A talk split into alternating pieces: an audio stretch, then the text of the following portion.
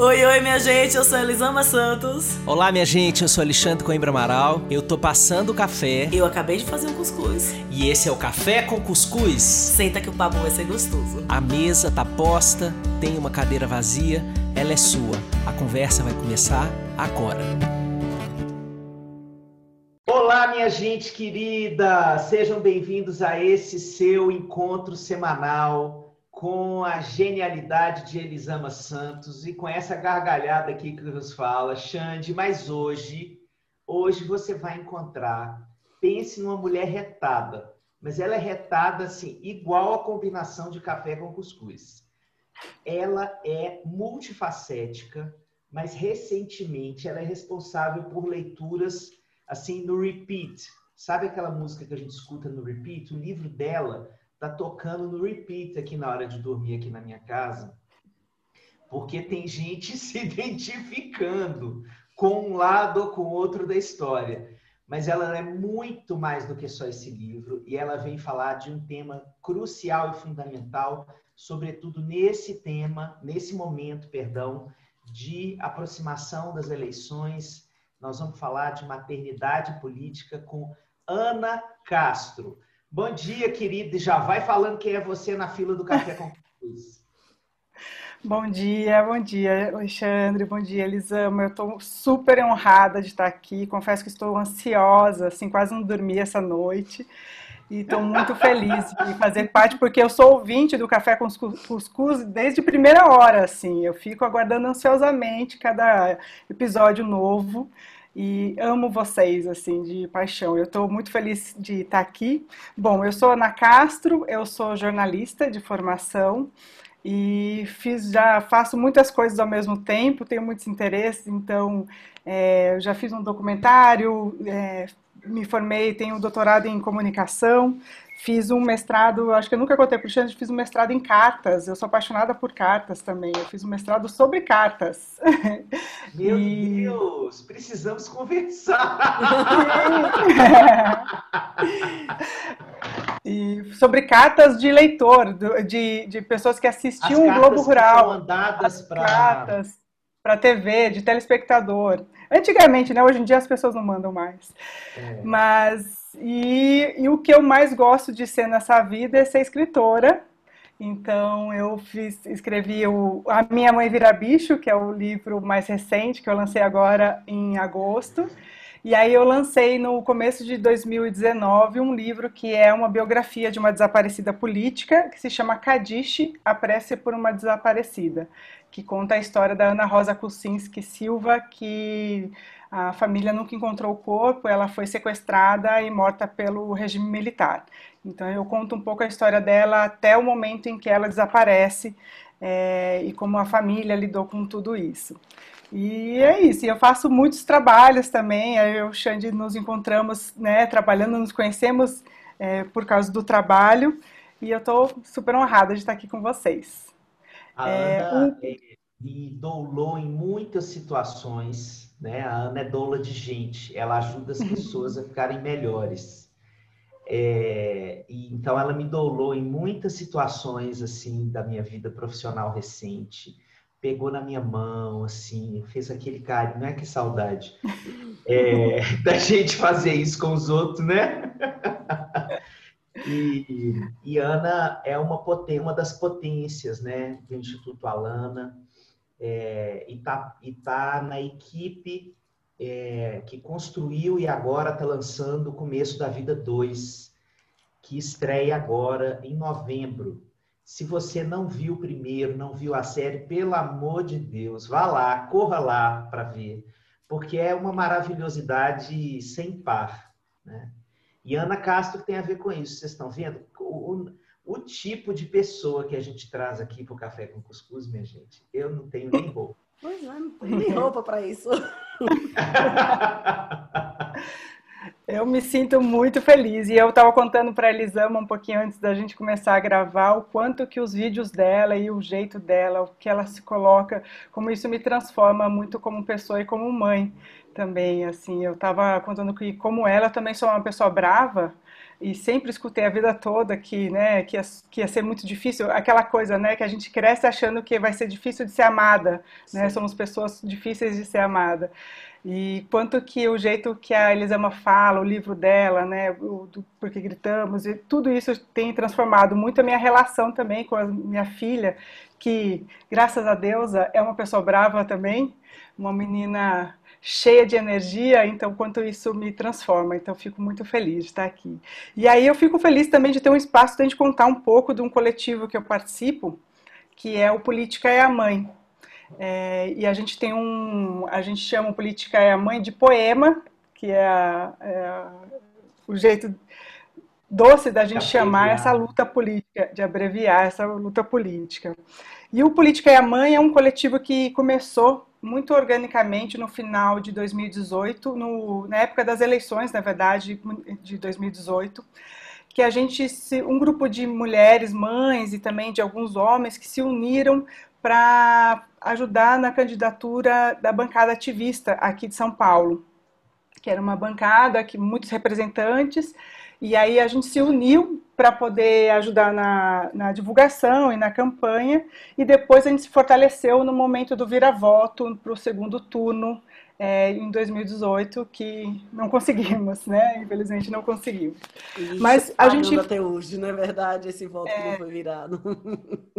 Exatamente. E não, e não temos muita luz no fim do túnel, né? Assim, a gente olha para frente, infelizmente tá difícil. Então a gente tem que focar no dia de hoje, porque senão a gente desanima. E esse grupo de mulheres mães começou a se encontrar fisicamente, a gente começou a conversar sobre política e conversar sobre o que, que a gente poderia fazer, porque a gente entendeu é, uma conversa que vinha sendo feita em alguns lugares e alguns grupos de Facebook, grupos de WhatsApp, de quanto que a maternidade é uma potência política e de quanto que o patriarcado ele fez o trabalho dele muito certinho de nos tirar essa potência, né, de nos colocar isoladas dentro das nossas casas, separadas uma das outras, sobrecarregadas, sem tempo da gente conversar sobre os assuntos que são importantes da porta para fora, mas também da porta para dentro e a gente começou a construir esse coletivo. Ele já passou por muitas formas, né? A gente infelizmente agora não consegue se encontrar mais pessoalmente. E aí hoje tem um pequeno núcleo de mulheres mães que nós conversamos e produzimos conteúdo e falas e produzimos muitas conversas, rodas de conversa sobre esse tema da maternidade.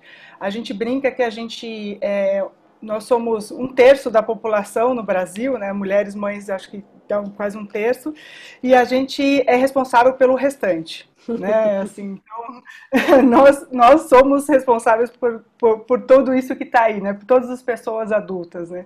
A gente brinca que todo adulto funcional, ele só né, se tornou um adulto funcional porque teve mulheres mães cuidando dele e também outras mulheres. Né? A gente entende que esse trabalho do cuidado que é um trabalho muito feminino por muitos motivos, inclusive por construção social, a gente acaba fazendo muito trabalho do cuidado. Então a gente entende que tem uma, essa potência política dentro da maternidade.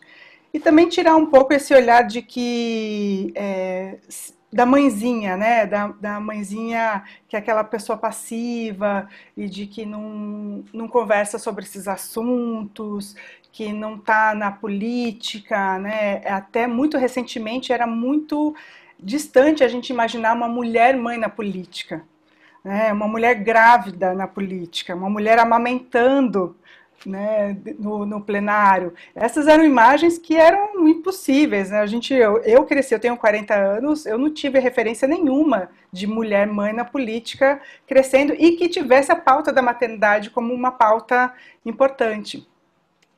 Então a gente entende que agora a gente está começando a construir essas referências, né? A gente tem a Jacinda Arden, que é uma que é a primeira ministra da Nova Zelândia, que é a nossa musa. A gente, musa, musa todo mundo queria ser adotado por ela.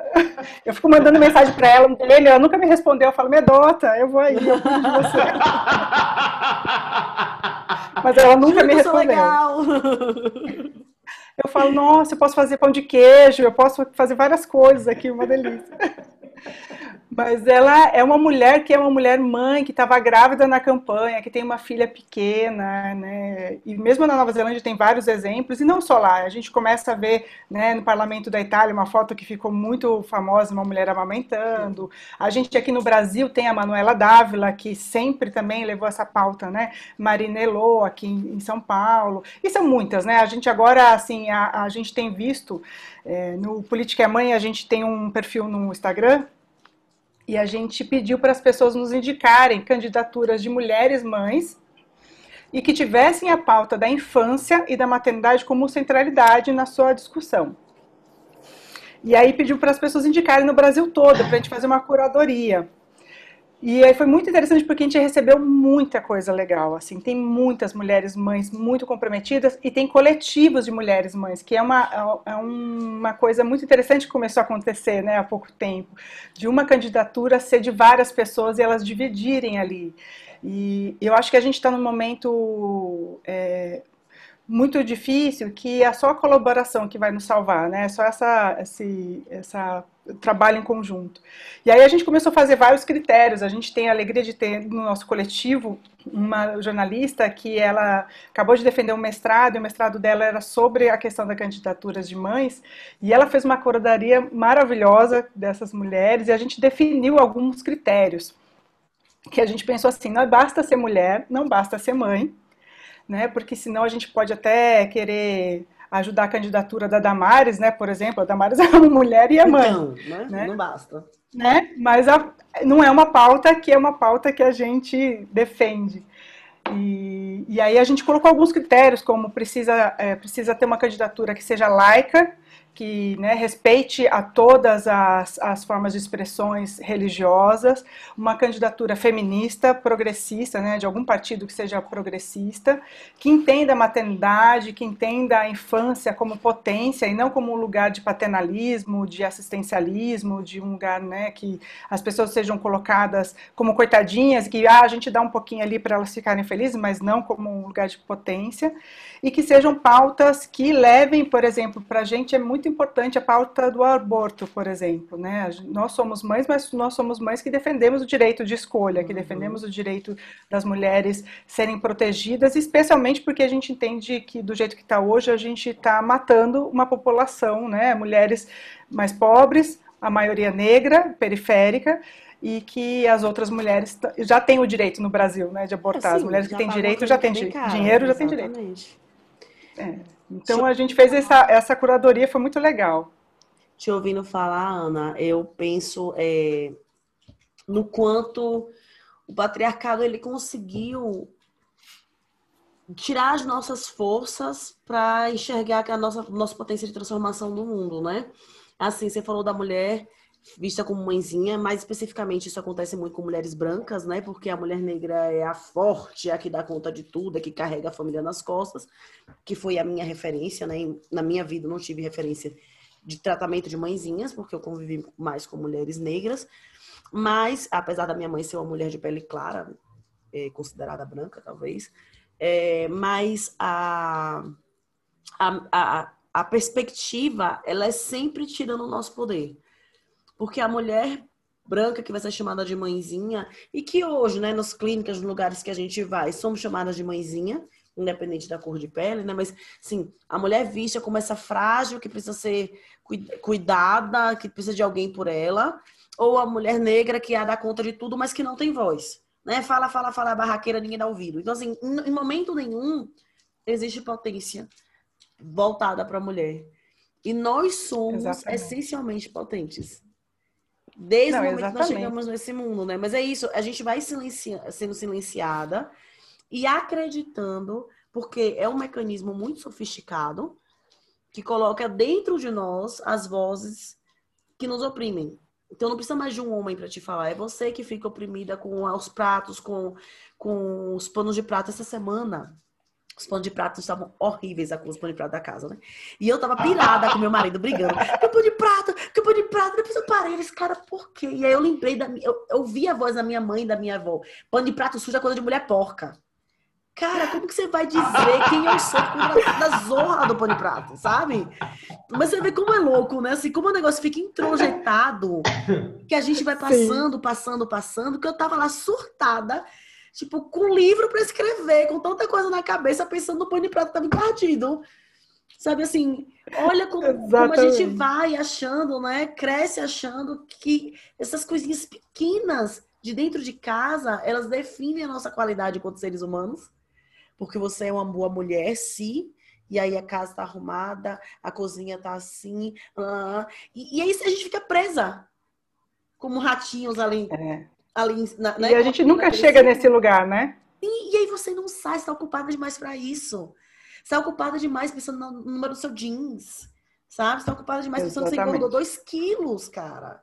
Tá ocupada demais, presa ali, brigando por um poder mesquinho, porque esse poder de a casa é do meu jeito, foi um poder que deram de presente pra gente pra gente ficar calada.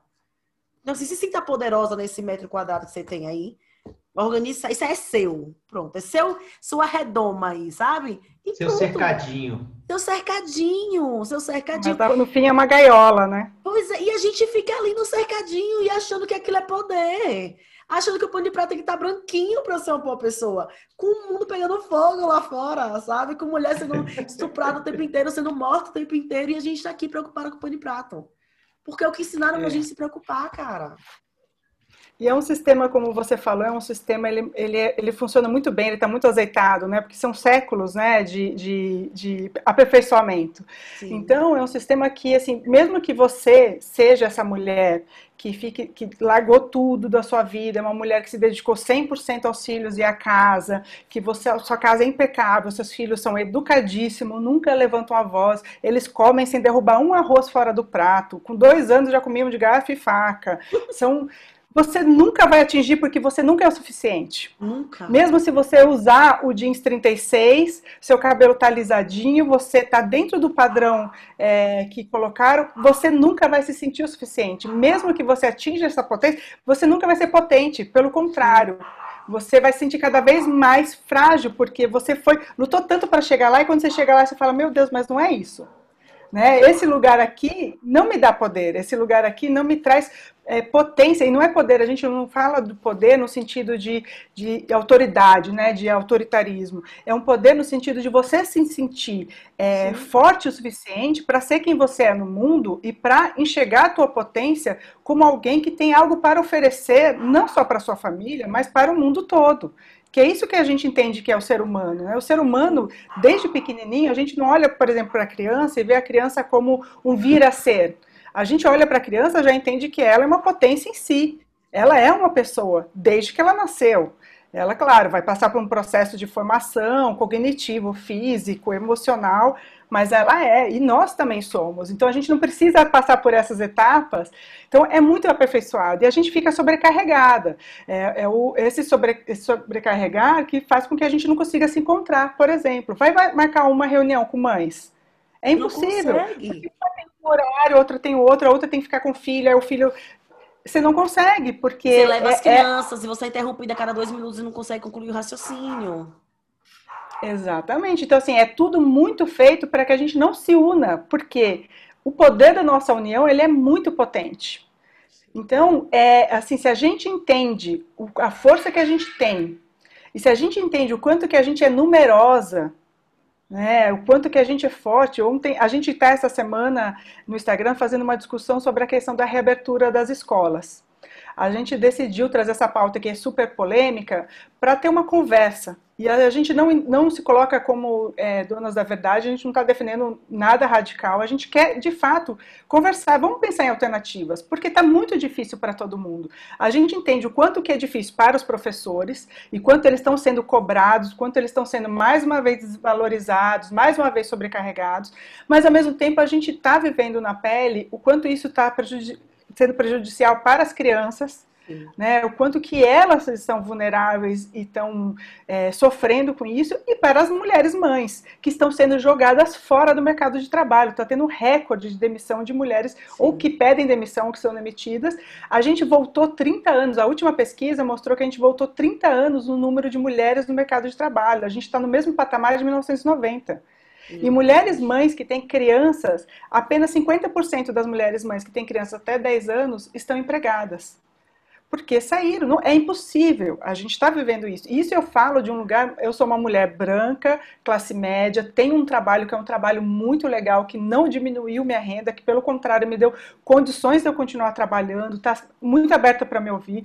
Tenho um, um, companheiro que vive comigo, que divide as tarefas aqui na minha casa. Tenho meu pai e minha mãe que moram perto, que de vez em quando pegam as crianças, levam as crianças para dormir lá. Quer dizer, eu tenho toda uma rede de privilégios, né, de cuidado, e mesmo assim Está muito complicado. Agora vamos pensar as crianças que os pais nunca pararam de trabalhar. Que a mãe é diarista e sai de casa antes das sete da manhã e o pai é frentista, o pai vai trabalhar em outro lugar. A criança está sozinha dentro de casa, sem alimentação, porque comia na escola, sem ninguém, sem nenhum mediador para ajudar na, na, na educação. Às vezes não tem nem mesa dentro de casa para poder sentar e fazer. Então, assim, as realidades no Brasil elas são muito desiguais e a pandemia o que ela fez foi abrir esse fosso ainda maior entre realidades desiguais. Então, assim, a gente precisa discutir isso de uma maneira que não seja uma maneira que nos coloque mais uma vez em trincheiras diferentes, né? Professoras contra mães. A gente não, a gente quer unir, a gente, a gente começou essa conversa para professoras, nós sabemos o teu poder. E a gente sabe o poder de mãe. Que tal se a gente trabalhar junto e cobrar quem a gente deve, que é o poder público? Porque a gente está batendo boca uma com a outra. outra. Exatamente. É o patriarcado tão sofisticado, cara. É sabe? Que botou a gente para brigar. Tipo, deu uma faca para cada um e se resolva, que não é nosso. Exatamente. Sabe? Vamos se juntar e cobrar deles. Por que, que o Ministério da Educação não deu verba? Por que, que ninguém pensa? Na Constituição, é muito claro, o artigo 227 da Constituição diz que criança é prioridade absoluta e que é responsabilidade do Estado, da sociedade, das famílias cuidarem das crianças. Só que o que, que acontece? A gente está agora vivendo uma situação que só as mães estão arcando com essa responsabilidade que é uma responsabilidade compartilhada em três. E Mas nós não estamos compartilhada em três, né? Nunca foi. Nunca. Criança nunca foi prioridade de nada. Criança sempre foi a que nunca teve voz. Juntinho ali com as mães e com as mulheres. E aí, Ana, quando a gente fala de poder e que na hora que você falou de poder, você falou, não, a gente fala de poder porque a, a, gente sabe que mulheres têm preconceito com essa palavra. Amores, quebra esse preconceito. Poder é bom, poder é uma delícia, poder é maravilhoso. A grande questão é, o poder patriarcal é esse poder que oprime. O nosso poder é um poder que é compartilhado. É um poder que está na união, na força diferente. É porque a gente guardou essa visão de poder. É o é poder aí, ó, da risada de Helena, ó. no fundo, vocês ouviram? É esse aí que vai é, é, esse poder que é opressor que colocaram na gente, a ideia de poder. E a gente foge, porque mulher não pode ser ambiciosa. Mulher não pode querer poder. Mulher não pode querer destaque. Mulher tem que ficar caladinha. Né? E aí a gente foge, mesmo quando a gente chega perto de posições que nos colocam com um poder maior, a gente entra em pânico, porque não pode. E aí, se você consegue entender que o poder é compartilhado e que nós, diante de todo o nosso histórico de vida e de luta em sociedade, nós sabemos lidar com o poder. A gente aprendeu, a gente vive com o poder, é, administrando o micro ali, é fazendo isso muito bem. A gente consegue fazer isso de, em uma escala muito maior, compartilhada. Então, assim, mulherada, não tenha medo de poder. Não tenha. A gente sabe o que fazer com isso. A gente tem, pode ter medo do poder patriarcal, que é esse que oprime, que é esse que bota um em cima do outro, é esse que cala sua boca, sabe? Não é esse o poder que a gente exerce. Muito pelo contrário. Então a gente tem que querer sim esse espaço em que meu poder é maior do que eu tamanho da minha casa. Sabe? Porque senão a gente vai ficar aqui oprimida a vida inteira. Porque como você falou, né, como a gente está falando aqui, tá bem azeitado. É uma estrutura que está bem organizada, ela está toda ali feitinha para a gente ficar presa, sabe? Correndo atrás do próprio rabo, sem enxergar, para a gente estar tá lá discutindo. Olha, ela dá papinha e eu fiz BLW, ela pariu em casa e eu parei cesárea, eu não sou menos mãe, ela. É, olha como botaram, a gente vai ficar num negocinho mesquinho, assim, pequeno, sabe? É, é, e a gente não é isso, né? Não, cara. Que nem quando é, o homem tá jogando videogame, aí a criança quer dar o, o, o controle desligado e faz toma. E a criança uhum. matando o controle desligado, a gente tá brincando. Então, assim, Sim. sabe? Assim, ah, não, deu o controle desligado pra gente, a gente tá aqui que, um negócio pequeno. Porque se a gente se junta, não tem quem segure. Não tem quem. Sabe, essa, essa conversa. Eu fico pensando. É rapidinho, só para concluir, essa conversa que a gente aprendeu enquanto criança, de que não confie, que mulher é falsa, que mulher só quer competir. Cara, eu cresci com amigas eu cresci com amigas que eu fazia, ah, eu vou sair, ah, eu vou sair com ele, eu não tenho roupa. Você gostou dessa blusa, amiga? Peraí. Tirava a blusa do corpo e pegava qualquer blusa minha e ia pra casa. Vai ficar linda com essa saia tua, toma aqui, esse brinco, esse brinco. Sabe assim, eu cresci com isso, com essa divisão de tirar o do corpo para trocar com a amiga, porque ia ter um encontro e ia ficar mais bonita, sabe? esse olhar, esse olhar. Eu brinco que, que uma das minhas amigas de infância, eu tentando explicar para Isaac o nível da nossa amizade, eu falei, você, homem não sabe porque é uma amizade construída na vulnerabilidade, no choro, no poder de chegar lá e deitar no colo e falar, me abraça que eu tô desesperada. Que você não, não cresceu com isso. Aí ele, ah, por que, Visual? Deixa eu te contar uma coisa. Carol, cara é uma amiga minha de infância, cresceu comigo, né? Falando, se eu te matar, eu der um surto e te matar e ligar para ela e falar, eu matei Isaac, ela falou, desgraçada, tô acabando com a nossa vida e vai vir ajudar a esconder teu corpo. Esse nível já. Ela tá comigo. Vai ajudar a colocar na mala. Pois é, ela vai me xingar todinha, mas ela nunca vai me deixar na mão. Sabe, eu tenho amigas assim, é essa sensação que a gente tem que. Eu convivo com homens e com meu marido, que eles não aprenderam a ter. Se a gente pega isso aí, cara, e foca no lugar certo, não tem como manter essa estrutura de homem branco cis mandando na gente falando que é bom para nós, sabe? Exatamente. Eu, eu acho queria... que. Desculpa, ah, pode desculpe, falar. pode falar. Não, pode falar. Não, pode falar. Eu tô falando muito. Pode falar. Quero te escutar. Mas, mas você é convidado. Só queria te dizer isso. A ideia é que você fale muito mesmo.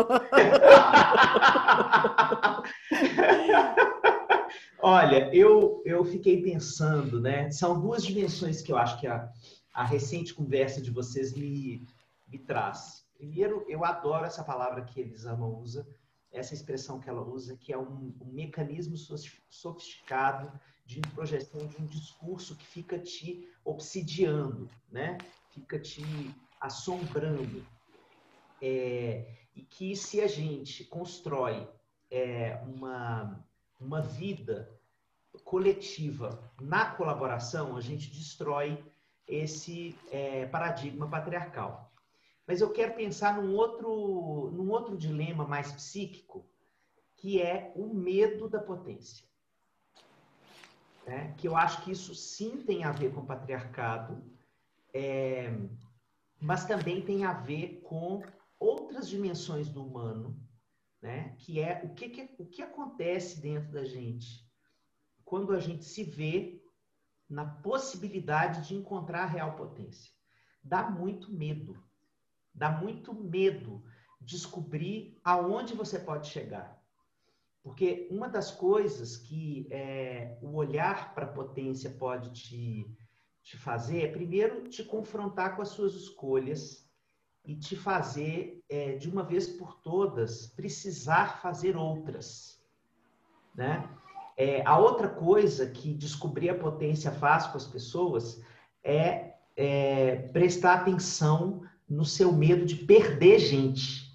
Porque na hora que você se coloca mais potente na vida, pessoas que precisam que você esteja numa hierarquia inferior para que elas se sintam grandiosas vão te abandonar, ou, ou, antes de te abandonar, vão fazer uma, uma chantagem emocional. Vejam a, a série de vídeos sobre chantagem emocional de Elisama.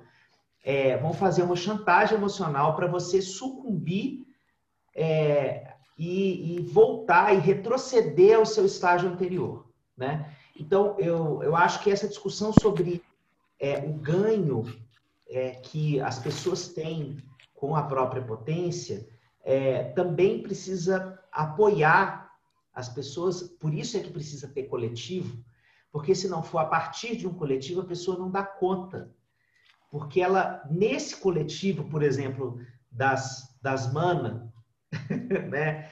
quando elas, as mulheres se amparam ali, as mães se amparam para conversar sobre a, a dureza de ir se colocando de forma mais potente no mundo, é, parte dessa conversa é sobre os lutos.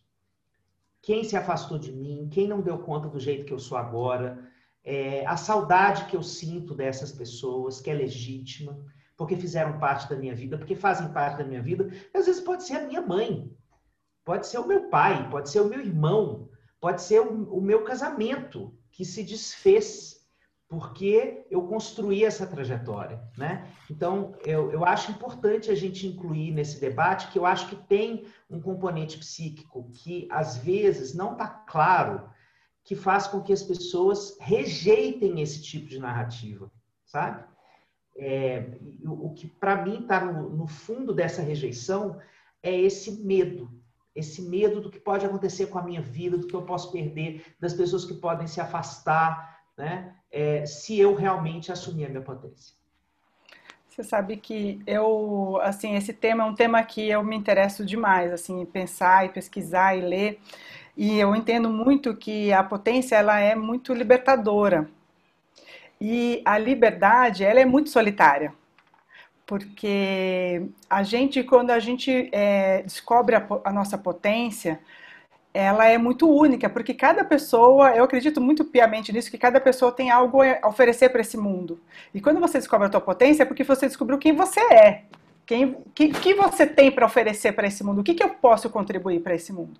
E aí, quando você descobre o que você é, você não tem mais referência fora, porque você não, você não tem mais ninguém igual a você no mundo. Então, você perdeu qualquer referência que você tinha, e isso dá muito medo. Porque não adianta mais você querer fazer igual fulano, você vai ter que construir o teu próprio caminho. Você vai ter que construir o caminho enquanto anda.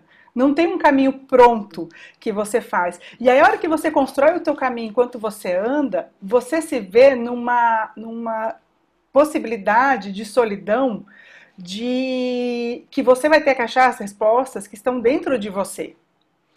E isso é muito difícil, né? Esse poder é muito difícil nesse lugar. E aí eu gosto muito de uma, de uma frase que a Brené Brown, eu, eu sou apaixonada pela Brené Brown, acho que é a única branca americana loira que eu amo muito. E Também sou apaixonada é por ela. É verdade, eu sou apaixonada por ela. E ela é, estereo... ela é um estereótipo das pessoas que você. Eu não ia gostar, entendeu? Mas eu amo. Ela, redneck total. Mas ela fala uma coisa, assim, duas coisas que ela fala que eu gosto muito. assim Uma que ela, ela tem uma, uma frase que ela fala da Maya Angelou, que, ela, que eu não vou lembrar agora como que é certinho, mas ela diz que ela descobriu o potente quando ela percebeu que ela não pertencia a lugar algum que ela não pertencia a ninguém, mas que ela pertencia a ela mesma e que isso a deixou muito sozinha, mas que também isso mostrou a potência que ela tinha para o mundo. E aí um outro lugar que ela diz, assim, ela, um dos livros dela, ela começa com essa analogia, que ela fala que as pessoas que encontram a coragem de ser quem são e a coragem de usar essa potência no mundo, elas estão sempre no centro da arena. E o centro da arena é solitário, porque é solitário. tem muita gente sentada na arquibancada. E as pessoas que estão sentadas na arquibancada, elas estão fazendo isso. Elas estão te criticando, elas vão te falar, vão falar que você está arrogante, que você ah, agora quer fazer tal coisa. Enfim, elas vão usar todos os mecanismos que elas puderem de chantagem para te trazer de volta para a arquibancada. Porque elas querem você ali com ela, né, naquele lugar ali de assistir, porque é muito mais fácil assistir do que estar no centro da arena. E que estar no centro da arena, e aí ela fala isso, ela fala que ela só passou, ela, ela passou a aceitar críticas apenas das outras pessoas que também estavam no centro da arena. Porque eram pessoas que também se sentiam é, confortáveis de estarem sendo quem elas são. Então ela falou, antes de eu ouvir uma crítica, eu penso, essa pessoa está no centro da arena também? Ela está se colocando aqui vulnerável? Está se mostrando aqui para todo mundo vulnerável? Então eu aceito a crítica. Então assim, é um lugar, é um caminho que é um caminho que dá medo, muito solitário, mas olha só que coisa linda. Eu penso assim, para mim a maternidade ela foi muito revolucionária assim eu divido minha vida antes e depois da maternidade assim. Eu sou assim uma pessoa que me descobri com a maternidade. E eu fui uma pessoa que cresceu falando que não queria ser mãe. Eu nunca tive como sonho ser mãe construir uma família. Eu tinha outros sonhos que não eram esses. E quando nasceu a minha primeira filha quando eu engravidei quando nasceu a minha primeira filha é, eu descobri uma potência de vida e que nunca tinha visto na minha vida. E uma potência de criatividade. Tudo que eu comecei a fazer todas as coisas que eu comecei a querer fazer no mundo foi a partir do nascimento dela. E isso me trouxe outras pessoas solitárias do mundo para perto, outras pessoas que também se descobriram na sua potência.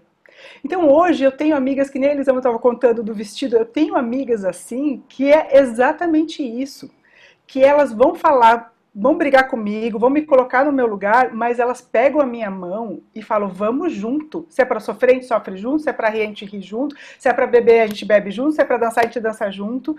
E elas também estão enfrentando seus próprios caminhos solitários de se encontrar nessa liberdade, nessa potência. Então, é de verdade, assim, Xande, eu acho que é, dá muito medo.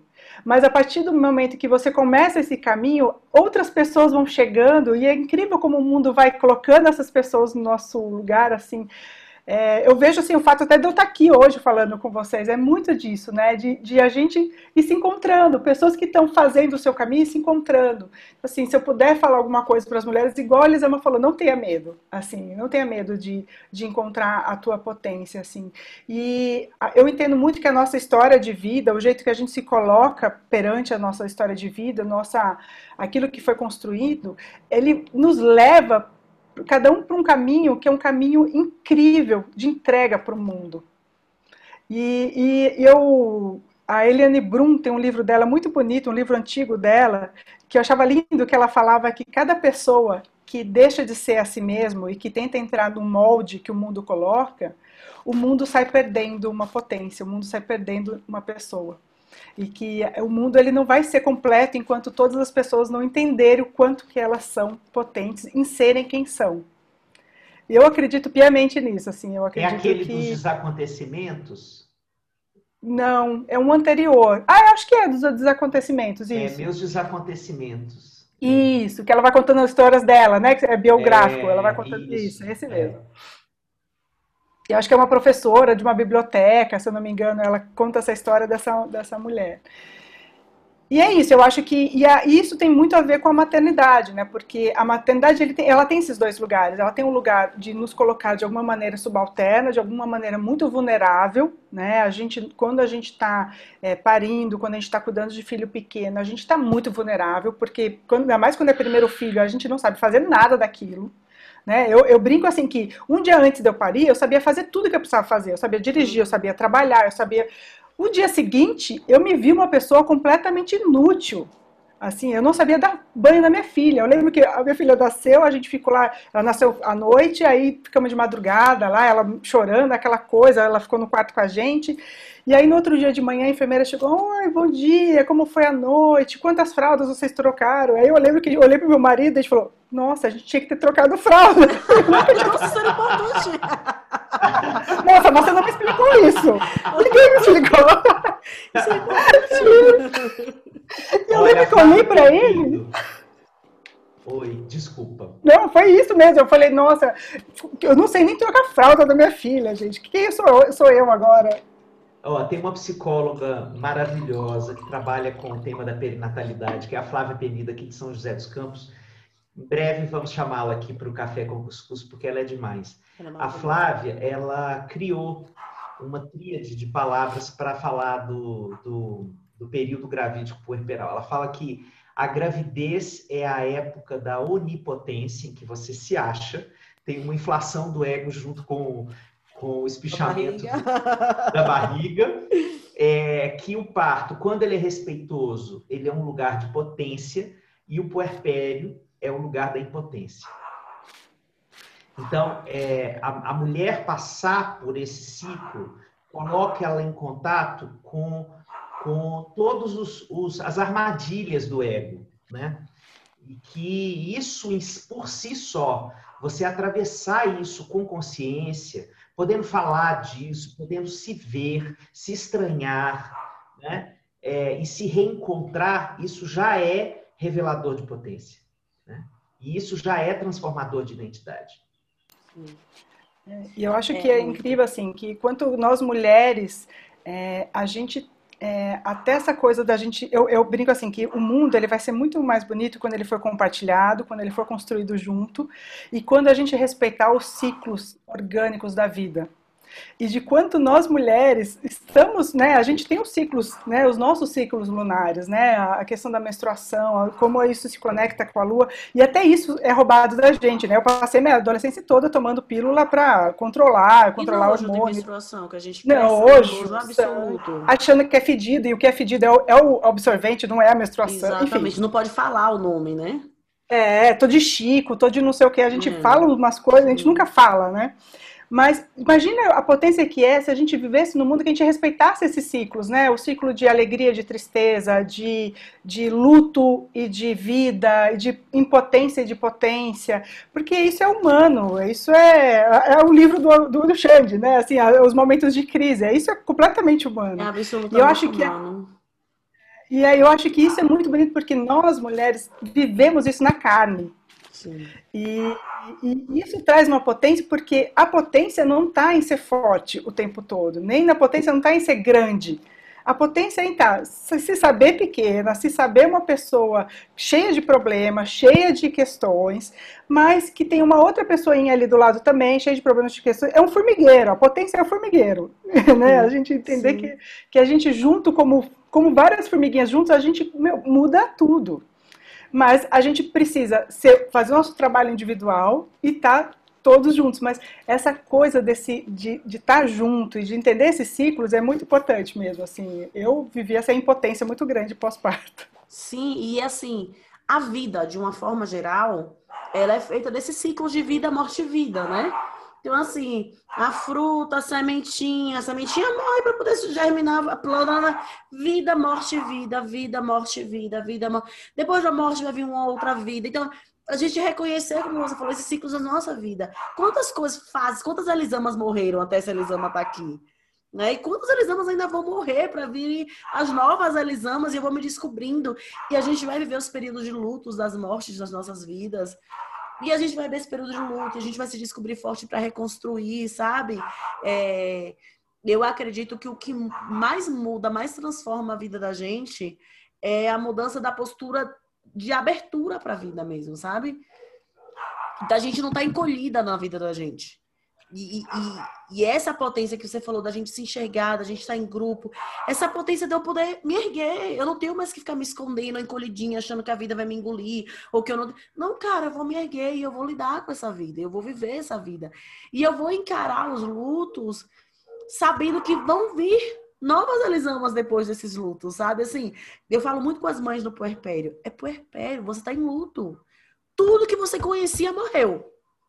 Morreu, você conhecia as mães de dois, né? Que são iludidas, que falam, ah, mas eu já tenho um filho, não tem mais o que morrer. Fala, amor, morreu a mãe de um. Vamos com calma, tá todo mundo aí se, se descobrindo dentro da família. Gente, mas o cachorro tá louco aqui na porta. É... Tá louco, tá louco. Desculpa, ouvintes, mas é que Olha, meu cachorro acha que ele tem que me Não é o cachorro, é Frank. É Frank, né? É, é Frank o gato. O gato. Né? Mas Frank, tá frio, o Frank tá dormindo. Ele, tipo, é gato. Ele não vai nem se Nada farelo. É um ser mais evoluído, né? É, não, mas é o cachorro. É, Ana Paula cachorro... Caldas tem uma frase maravilhosa. Ela fala que gatos são cachorros que fizeram terapia. Pois é. meu bem terapeutizado. Lacaniana. Pra mim. É. Ele está cagando pra mim. Mas é isso, assim, a gente enxergar esses ciclos. E eu falo, cara, respira, porque esse, essa morte da mãe que você conhecia, da mulher que você conhecia, ela não é necessariamente ruim. Ela só é uma morte. é uma morte. Morreu. Opa, vou chorar, vou ver isso com liberdade, vou acolher toda essa minha dor para que eu dê espaço para essa nova mulher que vai vir e reconhecer a beleza dessa mulher que vai vir. Assim, a árvore no outono eu moro, né, tem muita árvore onde eu moro, e assim, elas estão lindas, super verdes. Há um tempo atrás elas estavam sem uma folhinha, só os gravetos. Eu falei, gente, mas como tá. Olha as árvores como estão feias, esquisitas. Será que estão morrendo? Falei com meu marido, mas. E aí daqui a pouco elas estavam cheias e lindas. E em dezembro elas vão estar floridíssimas. E, e eu tenho certeza que não existe, né? A preocupação da árvore, será que vai vir folha de novo? Será que vou ter flor de novo? Será que ela... sabe assim, essa angústia permanente da gente do que vai estar tá por vir, vem desse apego de, não, mas eu quero essa Elisama que eu conheço. Cara, mas vai vir uma Elisama maravilhosa daqui a pouco, dá, dá espaço para ela. A Alice Miller, ela diz que que as dores da nossa infância, elas continuam doendo e reverberando tanto porque a gente nunca pôde acolher a dor da infância, que não era só a dor que eu senti, é o fato de não ter nunca ninguém para falar do eu mesmo. É triste mesmo. Sabe, ela fala, não, sentir ódio não é ruim. O problema é você ter ódio do seu ódio. É você ter que segurar toda essa dor só pra você como se fosse errada. Então, assim, o que faz a gente sofrer é que, ah, tô em luto pelo meu puerpério, eu não vou chorar porque eu tenho que estar feliz que meu bebê tá saudável, né? Não, não posso reclamar porque meu... E, assim, essa, essa ausência dessa liberdade de reconhecer, inclusive, a minha dor. Inclusive, poxa, eu não queria que fosse assim, né? Antes de eu me reerguer, eu preciso me permitir ficar um pouquinho no chão, chorar, sabe? Sentir o que tem para sentir. Pois é eu acho que essa potência desses ciclos, de enxergar o meu ciclo com inteireza, sabe? Enxergar aquele momento que eu vou chorar, que eu vou ficar mal e que eu vou me reerguer. E aí, voltando para a mulher, é, eu tinha muito, como você falou, tomar remédio, emendar para não menstruar. E, cara, como conhecer o meu ciclo me ajuda, sabe? TPM é. Por que, que na TPM? TPM, assim, a gente decide que vai se separar, que vai embora, que o trabalho não é o trabalho que a gente quer. Mas é o quê? A TPM pega aquele problema que você passou um mês fugindo e fala: ó, vai começar um ciclo novo, amiga. Vai levar ele de novo para você? Ou você vai tentar resolver ele agora? e aí dá uma amplificada para você olhar. E a gente não reconhece nada disso. A nossa potência é tirada dos detalhes menorzinhos, sabe? Para você Exatamente. odiar seu corpo, você não dá nome ao que você vive, aos maiores, ao puerpério que você tem que negar e estar tá feliz e sorrindo. Sim, é uma, é uma merda de um sistema muito sofisticado, cara, assim. E gente, eu fico pensando assim, né? Eu fico sonhando com uma utopia assim de um mundo em que a gente é permitido viver isso intensamente e a gente leva isso da porta para fora.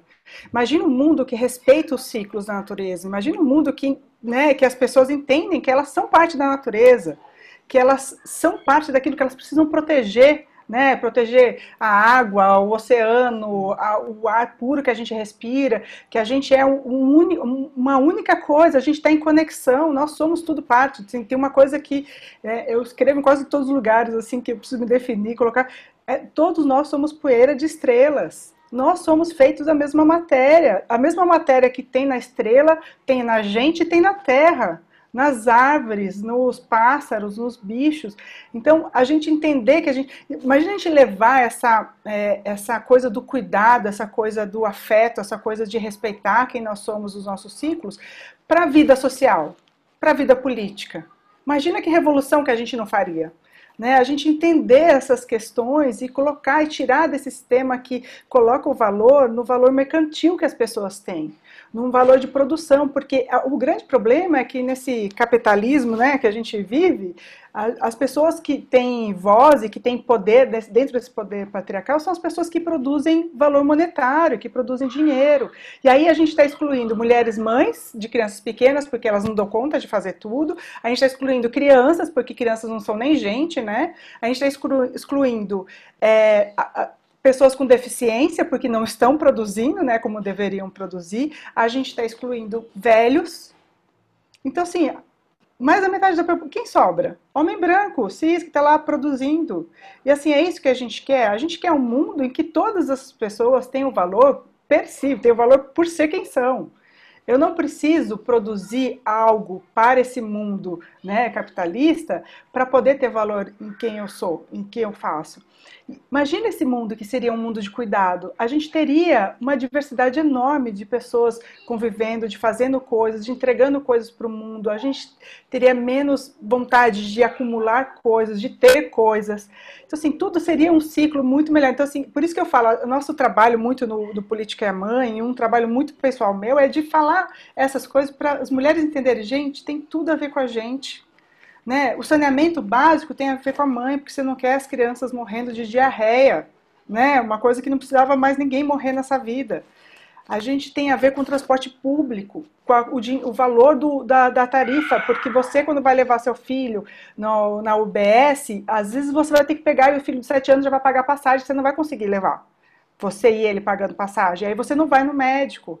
É, a gente tem a ver com, com tudo que é discutido com todas as questões que são discutidas, com a escola, com decisões da cidade, com decisões financeiras. Então, e a gente colocar esse nosso olhar, que é um olhar disruptivo, que é um olhar do mundo de bem viver, é, isso precisa começar na gente, a gente precisa começar a entender essa potência, no, fazer as pazes com quem a gente é, fazer as pazes com o fato de ser mulher, de ser mãe nessa, nesse lugar de, de ciclo. Não estou falando nada, gente, de, de instinto materno, tudo isso é construção social, isso aí é tudo, assim, não existe essas coisas.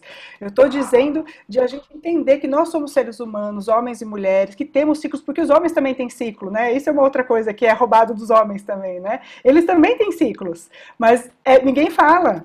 Né? Parece que eles são estáveis sempre, que eles estão sempre com o mesmo sentimento. Isso é uma mentira. O Alexandre pode depois concordar oh. ou não, mas é super. Tem hormônio, parece que homem não tem hormônio, né? A gente fala como se homem não tivesse questões hormonais. E tem muito. Então, como, quando a gente parar para olhar a potência que a gente tem como humano e colocar esse olhar do cuidado, a gente defende muito a questão da economia do cuidado. Vamos olhar para o mundo e pensar nesse lugar que todas as pessoas importam e como que a gente cuida dessas pessoas. E a gente começar a olhar e cuidar dos que são mais vulneráveis primeiro, né? Dos que precisam ser prioridade absoluta. Né? A gente entende que criança é prioridade absoluta, que é, as pessoas que mais sofrem que estão embaixo da, dessa hierarquia né, absurda, que são as mulheres, mulheres negras, mulheres negras e periféricas, mulheres com deficiência, mulheres dos povos originários. A gente tem que olhar e proteger essas irmãs. A gente, enquanto elas não estiverem protegidas e não estiverem bem, nada vai estar certo. Então, é todo, tudo isso tem muito a ver com aquilo que a gente entende por ser a potência do, do político é mãe, do, da nossa potência como mãe. Então, a gente se coloca muito nesse lugar de começar conversas e de é, ampliar o nosso olhar e também ouvir outras realidades. Né? A gente é um grupo que é um grupo que todos nós somos aqui de São Paulo e a gente precisa ouvir outras realidades, porque a gente fica, por mais que a gente tente ampliar o nosso olhar, a gente fica muito restrito, né? A gente é uma bolha que a gente vive, a gente precisa. Então, quanto mais pessoas quiserem entrar lá no coletivo, falar, conversar, debater, trazer outros olhares que muitas vezes a gente está deixando de ver e por isso a gente acaba tendo às vezes até uma visão limitada ou preconceituosa estamos muito abertas a, a ouvir, entender é, esses muitos lugares que a gente precisa atuar. A gente precisa de todo mundo, né? A gente precisa de todo mundo para o formigueiro poder agir bem. É, com certeza. E você falando dessa estrutura de da gente pensar na economia de cuidado, é, como para a maioria de nós, a gente consegue pensar no fim do mundo, mas não consegue pensar no fim do capitalismo. A gente consegue pensar no fim do mundo, mas não consegue pensar que é possível existir uma outra forma de vivermos de maneira harmoniosa, sabe? Sem ser essa mentirada de que vão chegar na sua casa e mandar você para fora porque vão botar um monte de sem teto dentro. Né? A gente distorcer um negócio de uma forma tão, mais uma vez, tão sofisticada que o capitalismo é um bebê na história do mundo. É um bebê. É um neném na história do mundo. Né? Tem pouquíssimos anos. Mas ele foi instalado de uma forma tão forte, tão intensa, que a gente não consegue se ver vivendo em outra economia, em uma outra forma de sociedade. Sendo que essa não foi a nossa forma original, minha gente. Isso aqui foi é recente, é um bebê, sabe? Então, assim, é, é, é tão, tão sofisticado, é tão rebuscado o negócio que a gente não consegue ver outras formas de mundo. E aí, só porque a gente já está encaminhando para a conclusão, Todas as vezes que eu falei de política na minha página, alguém falou, principalmente nos meus stories, que é onde eu mais falo, alguém falou, comentou, Ai, estava ótimo até falar de política. Você deveria se ater ao seu tema maternidade. Eu falo, mas gente, quando é que vocês não entenderam que o negócio aqui é político? Sabe? Com como é que vocês conseguem ver as coisas são separadas? Mas é isso. Conseguiram colocar em nossa cabeça que são coisas separadas, que nós não fazemos parte da política. Isso é para eles. Nós não entendemos. Nós não sabemos o que significa. Isso não é coisa para gente. E aí a gente vai se afastando e deixando a política na mão de quem sempre esteve. Sabe? Porque não, não é político. Não, gente, criar filho é um ato político, sim. É um ato político, sim. Cada coisa que eu explico, que eu converso, que eu ensino, é sim pensando na construção de um mundo melhor. Sabe? E se eu não estou pensando, se eu só estou reproduzindo, eu estou fazendo política assim, também, do mesmo jeito. Infelizmente, de uma forma que não vai transformar nada. Mas assim, a gente não tá. A política não tá lá e a gente está aqui. nós estamos inseridos, porque viver é um ato político. Viver é um ato político. Viver é um ato político e todas as escolhas que a gente faz são é, escolhas políticas. Mesmo as não, as não escolhas ou escolhas que a gente não pensa, não, né, não, não reflete antes, são escolhas políticas. Então, já que a gente está vivendo e estamos fazendo escolha, vamos fazer consciente, né? vamos é, pensar naquilo que a gente tem, tem que fazer. E eu acredito muito que a gente vai conseguir tirar assim, a política do palavrão, de mudar, porque a gente é, vai conseguir mostrar esse lugar potente de que fazer política é viver bem e a gente pode fazer uma coisa diferente do que a gente está hoje. Essa, essa é a utopia que eu acredito e eu acho que a gente pode trazer cada vez mais pessoas perto para pensar isso, de que nossas escolhas podem fazer diferença sim, mesmo que seja na vida de quem está do nosso lado. A gente já fez alguma mudança. Muito bem, que lindeza poder fazer uma, uma roda de conversa, porque o Zoom é essa essa plataforma que a gente faz o nosso café com cuscuz, né? É, deixou de ser uma roda para ser um, um, quadrado de conversa, né? Porque fica os quadradinhos aqui, mas desse jeito quadrado, retangular, que a quarentena está permitindo a gente fazer roda, a gente faz roda, a gente subverte todos os isolamentos, porque é, o diálogo para a gente aqui é o que tem sustentado uma parte da nossa saúde mental, porque tem uma, alguma dela que vai buraco abaixo mesmo, porque isso não é de Deus, é de 2020, né? É, então, eu queria agradecer, Ana, pela alegria de poder escutar tanta coisa de uma forma tão lúcida, tão coesa, é, com, uma, com uma forma muito acessível. Eu tenho certeza que a sua fala tocou muitas mães, tocou muitas mulheres que acabaram de nos escutar. E eu quero é, trazer um, um recado também para os homens que estiverem nos assistindo, embora sejam muito poucos, infelizmente. Né? É, que você escute os seus sentimentos quando você escutou estas duas mulheres falando. Preste atenção em como é fácil para nós julgarmos as mulheres quando elas começam a se colocar no lugar que é delas. Preste atenção no caminho da sua mente. Lembre-se de Buda. Buda dizia que a mente mente. Então preste atenção nessa fake news que a sua mente está contando para você na forma do julgamento. É, e se trabalhe para acolher, acolher dentro de você a potência das mulheres à sua volta. É isso. Ai, obrigada. Gostoso, Ana. Obrigada, Ana. Eu amei estar aqui. Muito obrigada por tudo, gente, por esse tempo. E vocês são maravilhosos. Continue sendo vocês, que vocês me ajudam muito e tenho certeza que ajudam muitas pessoas nesse mundão afora. Obrigada. E daqui a pouco tem o começo da vida 2, que é dar o jabá aí, Ana? Eu quero, vou dar vários jabás. Então, o começo da vida 1 um vai entrar de novo no Netflix. É, eu acho que esse fim de semana, o começo da vida 1 um, reestreia no Netflix. Então, para quem tem Netflix, poder assistir. É, o Começo da Vida 2 estreia no dia 12 de novembro no Netflix, um, uma estreia mundial. É, a gente vai estrear em 190 países, vai ser maravilhoso. E também o filme, os dois filmes, tanto o Começo da Vida 2 quanto o Começo da Vida 1, também estão na plataforma Videocamp, é www.videocamp.com. E lá você pode organizar sessões gratuitas e públicas do filme para assistir o filme. Vou dar o meu jabá também do livro, A Minha Mãe Vira Bicho. É um livro muito colorido, tá lindo. A, ilustração é da Estefânia Magalhães e tá muito bonitinho mesmo. E é um livro que conta situações de como as mães elas emprestam e pegam um pouco dos seus instintos animais para cuidar dos seus filhos e criar os seus filhos de uma maneira mais plena. E é isso, gente. Muito obrigada por Onde tudo. Que compra, e sigam arroba, ah, o livro na editora Matrescência. É, editora Matrescência é a, é a, editora, pode comprar direto no site deles, eu acho que também vende na Amazon.com. E sigam a Política é a Mãe, arroba é Política é a Mãe. A gente espera vocês lá para conversar e para aumentar esse debate. E, ó, e eu, e eu tô dizendo a vocês, o, o que o a minha mãe é um bicho é um livro que provoca dependência e abstinência. Vou querer ler muito, muito, muito. Eu estou avisando a vocês. É, sabe aquela aquela cena que todo mundo tem, né?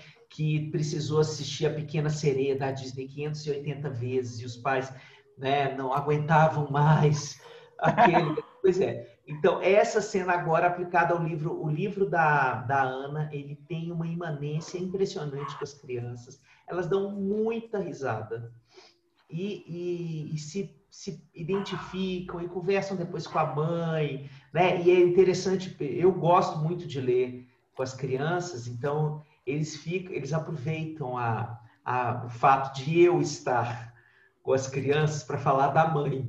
Nossa, que a minha mãe fez isso, isso e isso. Pai, você lembra aquele dia que a minha mãe fez isso? É muito divertido, é muito bonitinho e é muito bem escrito, é muito bem ilustrado. Parabéns, Ana. Parabéns por tudo que Obrigada. você faz. Minha gente querida, então semana que vem tem mais café com cuscuz. Obrigada, Elisama amada da minha vida. Escreva mais livros, escreva mais posts mais vídeos, bota, bota toda a sua cara linda no mundo que a gente precisa muito de você. Ana, obrigado por tudo e até sempre, viu? Depois você volta para falar de outras coisas quando você quiser, que você já está na carteirinha nossa aqui de sócio vitalício. Tá bom? Gente, ah, que delícia, gente. É uma honra. Obrigada, obrigada gente. Também. Amigo, obrigada. Tchau, Tchau, gente. Tchau.